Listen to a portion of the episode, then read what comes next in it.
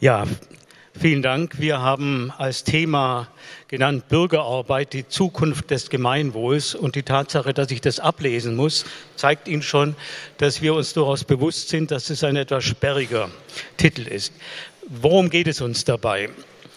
Ähm, ich beginne mal mit dem Stichwort Identität durch Arbeit. Die modernen Industriegesellschaften sind entstanden mit der Vorstellung, dass ich bin, was ich arbeite. Und das bedeutet in einem umfassenden Sinn im 19. und 20. Jahrhundert, ich werde im Grunde genommen in ein Milieu hineingeboren. Ich bleibe ungefähr in der Schiene der Eltern, was Lebensstil, was Bildung, was soziales Milieu angeht. Und dies bleibt lebenslang. Es ist keine Wahlgesellschaft, in der diese Generationen aufgewachsen sind. Wir sind heute wohl in einer Übergangssituation. Äh, viele von uns können sehr viel mehr wählen als ihre Eltern oder ihre Großeltern. Und man könnte sagen, Identität durch Arbeit gilt zwar noch in gewisser Hinsicht, aber man könnte auch sagen, wir sind viel mehr an der Arbeit, an der Identität. Weil für manche ist der Job vielleicht nicht so wichtig wie die Ernährung, für andere vielleicht nicht so wichtig wie die Ökologie, für Dritte nicht so wichtig wie der private Lebensentwurf. Diese Freiheit gilt nicht für die gesamte Gesellschaft. Das wissen wir. Wir sind hier sehr privilegiert, aber auch bei uns gilt es für die Hälfte der Gesellschaft ungefähr, für die andere Hälfte gilt es nicht. Da hindern die Startchancen im Grunde genommen zentral daran. Dennoch haben sich die Dinge verändert. Unsere Lebensentwürfe sind andere. Wir wollen sein, wie wir uns entwerfen. Wir wollen authentisch sein. Wir sind, was wir hören, nämlich die Musik, was wir anziehen, nämlich die Kleidung, was wir für Frisuren haben, mit wem wir zusammen sind, was wir essen. Gleichzeitig hat sich damit eben auch die Gesellschaft verändert. Wir sind in einer Gesellschaft, in der wir höhere Ansprüche formulieren, nicht nur das annehmen und hinnehmen, äh, sozusagen, was uns angeboten wird, sondern wir wollen mitgestalten, wir wollen mitverantworten und wir wollen mitentwerfen. Das sehen wir gerade in einer Stadt wie Berlin natürlich ganz zentral. Äh, und zwar eben in einem Sinne, der sich verändert hat, auch gegenüber den früheren Generationen. Lebensentwurf heute. Was heißt das für jemand von Ihnen, die oder der vielleicht 30 Jahre alt ist? Das ist möglicherweise eine Strecke von zehn Jahren, wenn Sie gerade über den nächsten beruflichen Schritt, über ein neues Auto, über Kinder oder über andere Dinge nachdenken. In zehn Jahren werden Sie aber einen anderen Lebensentwurf haben und zehn Jahre später unter Umständen wieder. Wir müssen uns neu erfinden. Klammer auf. Wenige in Deutschland denken darüber nach, was das Stichwort Lebensentwurf für Flüchtlinge bei uns bedeutet, die sich völlig neu erfinden müssen, ohne die Instrumente und ohne die Sicherheiten, die wir haben. Klammer zu diese Gesellschaft, die wir mitgestalten wollen, aber nennen wir mal Bürgergesellschaft. Und deswegen haben wir dieses Stichwort Bürgerarbeit auch so genannt.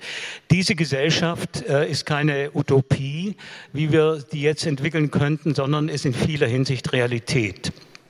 Ich nehme nochmal das Stichwort Flüchtlinge auf. Äh, ich fand das Wort von der Willkommenskultur immer ein völlig falsches Wort, weil es so scheint, als ob ein paar Leute mit Fähnchen durch die Straßen laufen, Hände schütteln und sich nach drei Monaten aus der Arbeit verabschieden. Das ist Zivilgesellschaft, die funktioniert hat. Und wir schätzen, dass sechs bis acht Millionen Menschen regelmäßig in diesem Bereich arbeiten. Sie arbeiten aber auch noch in vielen anderen Bereichen. Und ich sage bewusst arbeiten, weil das eben nicht das Ehrenamt ist, wie man das früher im Verein hatte, sondern gesellschaftliche Arbeit. Um diese Arbeit ging es uns eben auch, vielleicht auch in Abgrenzung zu manchen dieser düsteren Szenarien, wenn wir auf anderen Foren hör hören, was die Computerarbeit für uns bedeutet, was sie in Massenarbeitsformen wie der Industrie, äh, der Automobilindustrie bedeutet. Es gibt, glaube ich, eben auch diese andere Seite eben einer hoffnungsvollen, eines hoffnungsvollen Szenarios, einer Arbeit, die der Gesellschaft gilt und die an der Gesellschaft stattfindet. Und darüber wollen wir jetzt diskutieren ein wenig. Wir haben sozusagen dazu unterschiedliche Positionen, wollen uns nur ein paar Bälle zuspielen und gerne auch Ihre Bälle aufnehmen. Ja, Ähm, da knöpfe ich gerne an, Stichwort Hoffnung.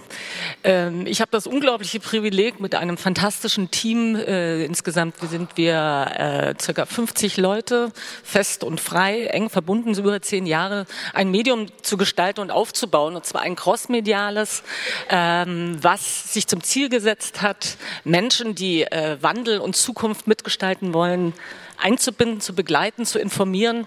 Natürlich mit viel Entertainment-Aspekten, weil Radio ist auch zu 80 Prozent Musik, aber der Anspruch und die Haltung dahinter ist, dass wir diese Chance nutzen wollen, positive Leitbilder zu vermitteln. Äh, unser Team besteht altersmäßig, weil das ist auch ein Thema, ähm, im Schnitt zwischen, würde ich mal sagen, sind die Leute zwischen 25 und 45 mit einem Fokus auf um die 30. Und was ich beobachte, ist, dass der eigene Anspruch nicht nur für die individuelle Lebensgestaltung, sondern für das, wie wir Programm gestalten, welche Menschen wir auswählen, welche Kampagnen wir begleiten, immer der ist, welche Menschen machen einen Unterschied. Und das persönliche Bedürfnis, einen Unterschied zu machen, ist nicht nur bei uns im Team groß, sondern eben auch im täglichen Kontakt äh, besonders ausgeprägt in Berlin. Und äh, obwohl wir uns mit Politik gut verstehen und auch austauschen, bin ich der festen Überzeugung, dass es die individuelle Verantwortung ist, mit der wir Sachen bewegen können.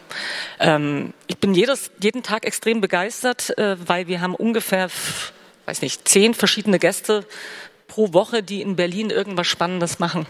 Das sind, äh, Sie hatten es gerade angesprochen, ähm, ne, in der ganzen Flüchtlingsbewegung und der Ankommens- und Willkommenskultur haben sich äh, Dinge aufgetan, wo wir beeindruckt waren, wie die Zivilgesellschaft in Berlin reagiert hat und wie sich das auch jetzt, obwohl es in der medialen Präsenz zurückgegangen ist, weiterhin engagiert.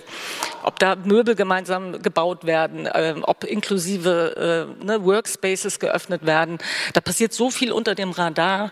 Und unsere Aufgabe ist, das sichtbar ne, und hörbar zu machen und auch die lokale Community in Berlin zu vernetzen, aber auch international den Austausch zu bekommen. Herr Hassemer, wir arbeiten an der Zukunft gemeinsam in der Stiftung Zukunft und ähm, habe da auch die Erfahrung gemacht, dass wir eine neue Form von Generationenvertrag geschlossen haben, wo es eben darum geht zu sagen, ähm, wie, wo stehen wir und wie können wir die Weichen der Zukunft gestalten. Ich kann nur so aus meiner persönlichen Perspektive ergänzen, dass ich sehr hoffnungsvoll gestimmt bin, auch deswegen, denn da sagt uns auch der demografische Wandel äh, eine gute Zeit voraus. Ähm, der viel zitierte Begriff Generation Y, Generation Z, das Unverständnis, was da oft äh, herbei äh, zitiert wird, fußt aber dennoch auf einem gemeinsamen Geist, dass alle Menschen, egal welcher Generation sie angehören, ähm, den Eindruck haben, sie, sie sollten und sie müssten sich engagieren. Und diesen Spark, speziell auch bei allen, die eben nach 85 geboren sind, äh, das kriege ich im Alltag mit, diesen Spark, der da ist, den gilt es irgendwie zu befeuern und zu begleiten, so dass es nicht nur etwas ist, was die Menschen machen, damit es gut auf dem Lebenslauf aussieht. Das ist dann so meine Sorge, dass es eigentlich nur darum geht, sondern wirklich zu sagen, da geht es um mehr. Ja, wir haben gemeinsam den Eindruck, und das ist auch natürlich eine Frage an Sie, ob der Eindruck richtig ist. Äh, was Frau Rübsam gerade geschildert hat, das war vor 20 Jahren noch nicht so.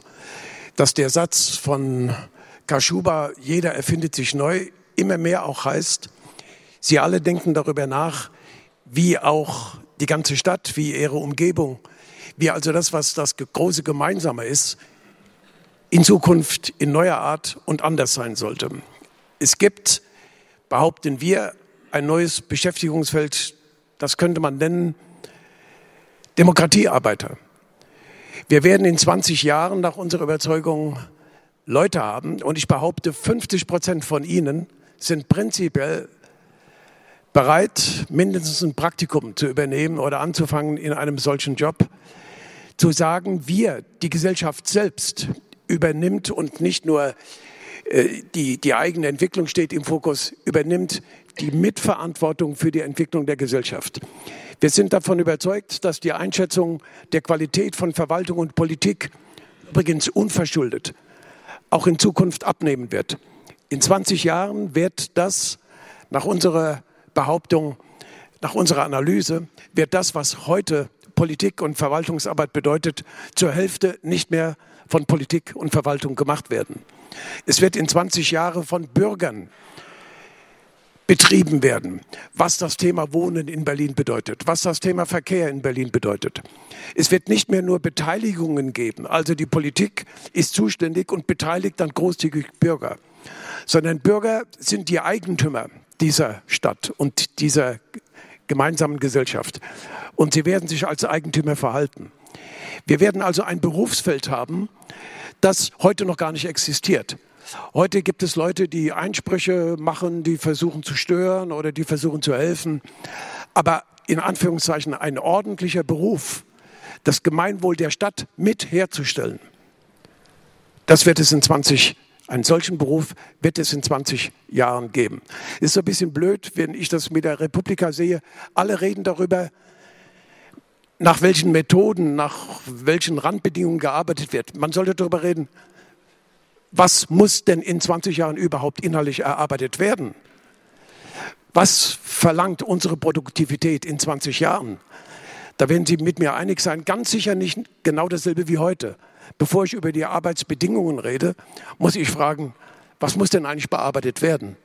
Und unsere Behauptung, es wird nicht mehr nur diese individuelle Arbeit sein, sondern es wird das Mitwirken am Produkt der Gemeinschaft sein, das in 20 Jahren existiert. Eine Berufsart, die es heute noch gar nicht gibt, für die wir aber qualifizierte und starke Leute brauchen. Und nochmal, bitte protestieren Sie gleich, wenn Sie, wenn Sie 50 Prozent von Ihnen sind im Zweifel, wenn Sie dann noch leben, bereit und in der Lage, diesen Job, einen solchen Job nicht nur anzunehmen, sondern zu suchen.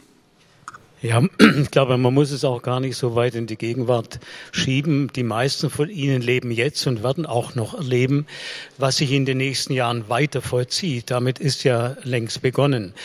Wer wie ich über mehrere Jahrzehnte, die Gnade der frühen Geburt eben, über mehrere Jahrzehnte beobachtet, wie sich etwa Stadtleben entwickelt hat, für die meisten von Ihnen ist ja unvorstellbar, dass man vor 25 Jahren durch eine Stadt wie Berlin gehen konnte, weitgehend ohne Straßencafés. Fragen Sie mal ältere italienische Eiskaffeewirte, wie das damals war, als sie ihr Eis auf der Terrasse anbieten wollten. Und die Leute wollten drinnen hinter den Stores sitzen, weil am Nachmittag hat man nicht Eis zu essen, sondern zu arbeiten. Also dieser fordistische dieses fordistische Ethos, wir müssen hier leisten, wir müssen arbeiten, hat die Städte geprägt. Heute schätze ich, dass an jedem hellen Sonntag, äh, Sommernachmittag in Berlin rund eine halbe Million Menschen, nicht nur Junge und eben nicht nur Trinker und nicht nur Hartz-IV-Empfänger unterwegs sind, tagsüber im Stadtraum, weil diese Öffentlichkeit des Stadtraumes von allen gewünscht, geliebt und geschätzt wird, weil sie aber auch gefordert wird. Wir fordern das ja im Grunde genommen ein. Und was wir jetzt über diese Bürgerarbeit oder Demokratiearbeit oder wie auch immer sagen, findet also zum Teil schon längst statt in zivilgesellschaftlichen Initiativen. Das ist nicht das Ehrenamt, dass ich 40 Jahre lang die C-Jugend äh, vom FC Bernau trainiere, sondern das sind Formen, in denen ich Teile meiner eigenen Vorstellung, meiner Wünsche, meiner Ideen, meiner Lebenswelt um mich herum versuche zu organisieren und anders zu machen und auch Verantwortung zu übernehmen. Das ist ja das, mit dem die Politik auch so schwer zurande kommt. Wie soll sie auf Augenhöhe diesen Bürgerinnen und Bürgern äh, begegnen, die relativ viel wissen, die relativ viel wollen, die sich engagieren und die dann sagen, wir scheitern an der Bürokratie. Wir haben das untersucht an den Initiativen, die den Flüchtlingen geholfen haben. Alle haben gesagt, das Problem sind nicht die Flüchtlinge, das Problem ist die Verwaltung. Wir gehen mit denen dahin und dann sagen die nach dem fünften Mal vergeblicher Termin, ja Leute, ihr kennt ja eure eigene Gesellschaft nicht. Und dieses, dass Politik und Verwaltung denkt, der Bürger muss erstmal in die Kurve geschickt werden, also in diese Raumzeitspirale des Wartens, des Verhandelns, des nicht erfolgreich Seins, bevor dann reagiert werden kann. Das gehört, glaube ich, langsam der Vergangenheit an, weil wir ungeduldiger geworden sind und weil es heute eben sehr viele Bereiche gibt, Volker Hassem hat es gerade eben auch angesprochen, äh, in denen wir schon längst aktiv und tätig sind. Man kann jetzt sehr pauschal mal sagen und das positiv formulieren, es gibt keine große Entscheidung in Sachen Verkehr, Wohnen, Umwelt und anderes mehr in Berlin ohne uns. Politik kann darüber nicht mehr entscheiden, weil sie nicht mehr in der Lage ist, diese Basta-Politik durchzusetzen. Und das ist natürlich die Kehrseite eben dieser Zivilgesellschaft. Was aber nicht heißt, und darüber sollten wir eben auch sprechen, Zivilgesellschaft per se ist nicht die bessere Menschheit. Wir wissen genauso, so wie Politik in Ressortdenken und Ämterkleben äh, sehr oft operiert, dass Zivilgesellschaft sich eben auch oft im Partikularen, im Egoismus, in der, im Einzelinteresse sozusagen verhakt und nicht das Gesamtinteresse sieht. Und darum soll es gehen. Ich glaube auch, dass das Spannungsfeld, in dem wir uns bewegen, ähm einfach auch ein sehr, wie soll ich sagen, dreidimensionales ist. Es geht um das Spannungsfeld ähm, Freiheit versus Sicherheit. Jetzt, ich spreche jetzt vom Individuum als Teil der Bürgergesellschaft. Das ist der erste Aspekt. Es geht um, ähm, es geht um das Spannungsfeld privat versus öffentlich. Es geht um das Spannungsfeld Zeiteinsatz für das persönliche Weiterkommen und Existenzsicherung versus Zeiteinsätzen für Engagement für eine Zukunft, eine lebenswerte.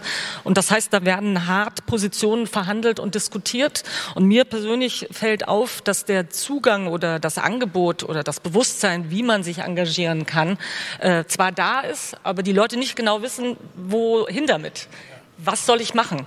was ist jetzt auch sinnvoll? Und wenn ich mich irgendwo engagiere, wie kann ich, dafür, äh, wie kann ich sicher sein, dass das auch einen Hebel hat für die Politik und nicht nur eine kosmetische Feel-Good-Geschichte ist, so wie man eben über Ernährungsstil redet, redet man auch drüber, wo man sich engagiert und eigentlich ist es aber auch egal, ob es dann noch greift oder wirklich was bewegt. Und das, äh, ehrlich gesagt, fehlt mir und das wäre sehr wünschenswert zu überlegen, wie man da eine Vernetzung eben zwischen Zivilgesellschaft und Bürgerengagement und Politik hinbekommt.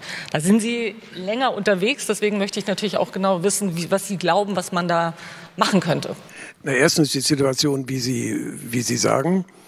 Es gibt, eine, äh, es gibt ja gute Leute, die sagen, wir werden im Augenblick zu Tode beteiligt. Das heißt, überall wird man beteiligt und ins Gespräch gezogen und alles ist äh, irgendwo, der Abend ist okay, es sind ein paar gekommen und jeder konnte was sagen und die Konsequenzen sind unklar. Der normale Ablauf in Politik und Verwaltung ist, dass die Konsequenzen, auch wenn sie nicht gezogen werden, eigentlich klar sind.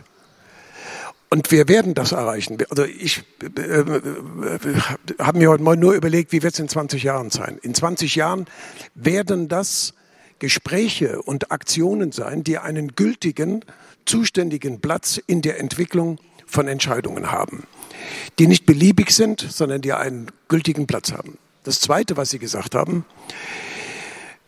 wir arbeiten im Augenblick an Fragen, was ist denn grundsätzlich für Berlin der Wert? Und da werden Sie auch alle zustimmen. Das ist die Stadt, in der man seine Freiheit leben kann. Das ist die große Attraktion Berlins. Wenn man das aber wirklich durchführt und durchdenkt, dann wird diese Freiheit entweder durch Zwang gesichert oder durch Haltungen der Bürger selbst. Und auch da bin ich mir sicher, also in Haltungen, in Rücksichtnahme, in auch Solidarität, die nicht erzwungen sind, sondern die zur Haltung dieser Stadtgesellschaft gehören. Da bin ich überzeugt, auch dorthin werden wir kommen. Um einen dritten Punkt noch zu sagen, konkrete Beispiele. Es wird dann auf jeden Fall so sein, dass alle die kleinen Themen rund um ihre Ecke nicht mehr von der berühmten öffentlichen Hand entschieden werden, von, sondern von Ihnen selbst und dass es Mechanismen geben wird, die Egoismen ausbügeln. Wenn da einer wirklich nur seine Tulpe äh, äh, gemacht hat. Und das allerletzte nochmal zum, für, für den heutigen, und dann, dann öffnen wir auch für Fragen. Dürfte wieder öffnen wir sie. Es gibt schon heute starke Sachen. Ich kenne ein großes Siedlungsvorhaben, wo die Frage des Umgangs mit Natur und Umwelt nicht etwa der Naturschutzbehörde obliegt im Ergebnis, sondern weil es ein wohldurchdachtes Agreement zwischen einem Naturschutzverband und dem Investor gibt. Das heißt, überhaupt öffentliche Hand und ihr Eingreifen zu vermeiden, unnötig zu machen, das wird zu einer Kultur dieser zu dieses zukünftigen Zusammenlebens gehören. Aber Frau Rübsammler hat recht. Wir öffnen jetzt ja auch zu Ihnen nur noch mal sozusagen der, der Hinweis, dass das nicht nur die Randbereiche sozusagen der Gesellschaft betrifft. In einer Stadt wie Berlin ist, glaube ich, relativ klar, dass die Möglichkeiten der Politik, vernünftige Mieten in der Stadtmitte zu gestalten, begrenzt sind. Das geht nicht nur über Ökonomie und Politik und Strafe und Planung, das geht auch nur über eine Moral sozusagen der Stadtgesellschaft, die bestimmte Formen von Spekulation eben öffentlich macht und unmöglich macht zunehmend. Das wird nur gehen über Nachbarschaften, in denen äh, eben geklärt wird, wo sind leere Wohnräume, wie wird damit umgegangen. Das kann nicht nur zentral von der Stadtverwaltung gemacht werden. Dasselbe gilt zweitens für Industrieansiedlungen. Wir haben heute ja gerade große Konzerne, die immer noch denken, sie könnten mal schnell die Produktionseinrichtungen abräumen und die Existenzen. Das geht heute auch nicht mehr ohne weiteres. All diese Formen werden in Zukunft eben natürlich auch Moderationsrollen schaffen. Sie werden institutionelle Orte finden müssen, also Bürgerbüros, wie auch immer, die sich weiterentwickeln, weil wir sicherlich nicht zurück wollen in die Basta-Gesellschaft und die verschlossene Gesellschaft noch eben des letzten Jahrhunderts. Aber jetzt wollten wir es ja für die letzten Minuten öffnen. An Sie, da kein, steht, glaube ich, auch noch ein... Da ich, da ich noch keinen sehe, da ich noch keinen sehe, will ich nur noch mal Frau Rübsam loben, weil, weil das schon selbstverständlich ist. Ich komme aus einer Zeit, wo der öffentlich-rechtliche Rundfunk und überhaupt die Medien in irgendeiner Weise hierarchisch entwickelt waren. Teilweise privat hierarchisch, teilweise öffentlich-rechtlich. Was Sie machen, ist einfach die Behauptung, diese Art des Senders in eigener Verantwortung und in eigener Souveränität durchzuziehen. Das ist vor 20 Jahren, hätte ich das da vor einer Republika, die ist ja dann ohne, vor 20 Jahren gesagt, das ist Quatsch, das kann nie funktionieren, das wird nie sein. Es gibt heute schon Realitäten, die diesen souveränen Anspruch des Bürgers, dass er selbst der Souverän ist, diesen souveränen Anspruch schon praktizieren. Bitte sehr. Danke. Felix Segebrecht. Ähm, das bedingungslose Grundeinkommen finde ich in dem Kontext wichtig zu erwähnen. Es wird jetzt gerade auch für mich erstaunlicherweise von der Linken sehr kontrovers diskutiert oder von der alten Linken, wie auch immer. Ich fände spannend, Ihre Perspektive in dem Kontext Bürgerarbeit und einem bedingungslosen Grundeinkommen äh, zu hören. Also da sind wir wahrscheinlich äh, unterschiedlicher Meinungen. Es gibt unterschiedliche Modelle. Ähm, aber dass es sozusagen etwas geben muss, was äh, soziale Arbeit, Arbeit an der Gesellschaft ermöglicht und eben nicht in der alten Form des Ehrenamts, sondern in der Tat auch in ausgebildeter Form. Nicht? Also ich meine, wir reden über bessere Ausbildung, was jüngere Menschen, Pflege und anderes angeht. Die Pflege der Gesellschaft ist, glaube ich, ein ganz zentrales Phänomen. Und dass man dafür ein Modell finden muss, äh, das ist keine Frage. Wir hatten etwa dem Berliner Senat auf dem Höhepunkt der sogenannten Flüchtlingskrise vorgeschlagen, schaut doch, dass diese Arbeit, die ehrenamtlich genannt wurde, zumindest eine Art Aufwandsentschädigung bekommt, ja, damit die Leute eine Anerkennung haben auf der einen Seite und gleichzeitig eben auch eine gewisse Entschädigung haben. All dies ist bisher gescheitert daran, dass wir keinen klaren gesellschaftlichen Konsens haben, dass unsere Hauptaufgabe ist, eine lebenswerte Gesellschaft zu schaffen. Das müsste ein Herr Seehofer in seinem Heimatministerium vielleicht mal begreifen, bevor wir in irgendwelche Ecken irgendwelche gekreuzten Hölzer hängen.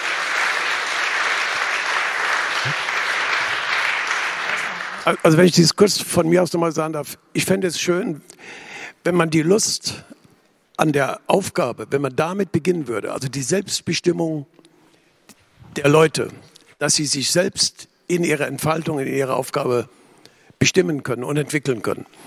Wenn man damit dieses Thema anfinge und nicht wiederum mit dem alten Thema Geld zu geben oder nicht zu geben, sondern die Leute ernst zu nehmen in ihrer Gestaltungs- und Freiheitswillen, die sie haben und das, wenn es irgendwo geht, nicht beeinträchtigt werden soll, sollte in der Folge dann durch Zwänge, die man sich, äh, um zu überleben, auferlegen muss. Ähm, guten Tag. Meine Frage geht dahin, welche Organisationsform, in welchen Organisationsformen würde so eine bürgerliche Arbeit in der Zukunft stattfinden? Wären das Vereine, wären das Genossenschaften? Also was für Formen gibt es da? Und zweitens, mit welchen, welche Rolle werden digitale Werkzeuge spielen, diese Arbeit zu organisieren? Also um das erste Mal zu sagen, das Wort, das am stärksten äh, von denen, die Sie genannt haben, passt, das werden Genossenschaften sein. Es werden also Formen, Kooperationsformen, ehrliche Kooperationsformen auf der Grundlage von Solidarität und gegenseitiger Achtung sein, wo man nicht den Staat bittet, Verstöße zu sanktionieren, sondern wo das, was man miteinander macht, in der Achtung des jeweils anderen basiert und abgesichert ist. Aber es wird so sein, wie Sie es andeuten. Wir haben heute ein System von Zuständigkeiten, Verwaltungen, Ressorts, Politik und alles sowas. Wir werden in 20 Jahren vergleichbar Systeme innerhalb der Demokratiearbeiter benötigen und haben müssen, damit das Ganze in der ordentlichen Weise funktioniert. Auch das werden wir erfinden müssen in diesen nächsten 20 Jahren. Und vor allem wird es eben darauf ankommen, dass wir integrative Gesellschaftspolitik betreiben. Also dass es Übergänge und Vernetzungen und Verbindungen gibt zwischen verwaltungsmäßigen Strukturen und zivilgesellschaftlichen Strukturen.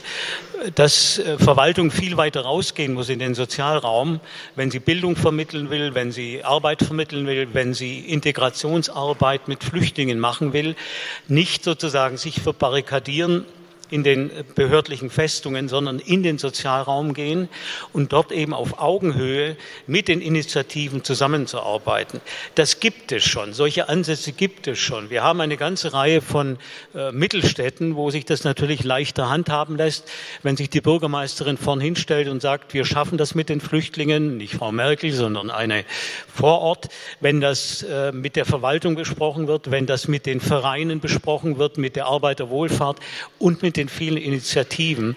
Also solche Formen zu entwickeln, bei denen dann im Grunde genommen, ja, Zivilgesellschaft und Verwaltung wie Brückenköpfe in den Nachbarschaften sind und von Wohnungsfragen bis zu Rechtsfragen und von Bildungsfragen gemeinsam verhandeln und nicht jeder nur in seinem Ressort arbeitet, nicht jeder nur an Sicherheit denkt und nicht jeder das Rad neu erfinden will. Und das ist heute das Problem. Wir haben so viele nicht Parallelgesellschaften, Parallelstrukturen, die gegeneinander arbeiten, statt miteinander zu arbeiten. Ich glaube, ich glaube, was auch da eben, um, damit können wir ja das Gespräch äh, hoffentlich auch positiv mit hoffnungsvoll abrunden, was äh, eine Chance der Digital Digitalisierung sein kann eben, ist auch diese Organisationsarbeit zu befördern und zu erleichtern, weil das ist eine Mammutaufgabe, etwas zu erfinden, wie äh Kommunikations- und Organisationsformen strukturiert werden sollen, eben nicht nur in Berlin, sondern eben gesamtgesellschaftlich gesellschaftlich.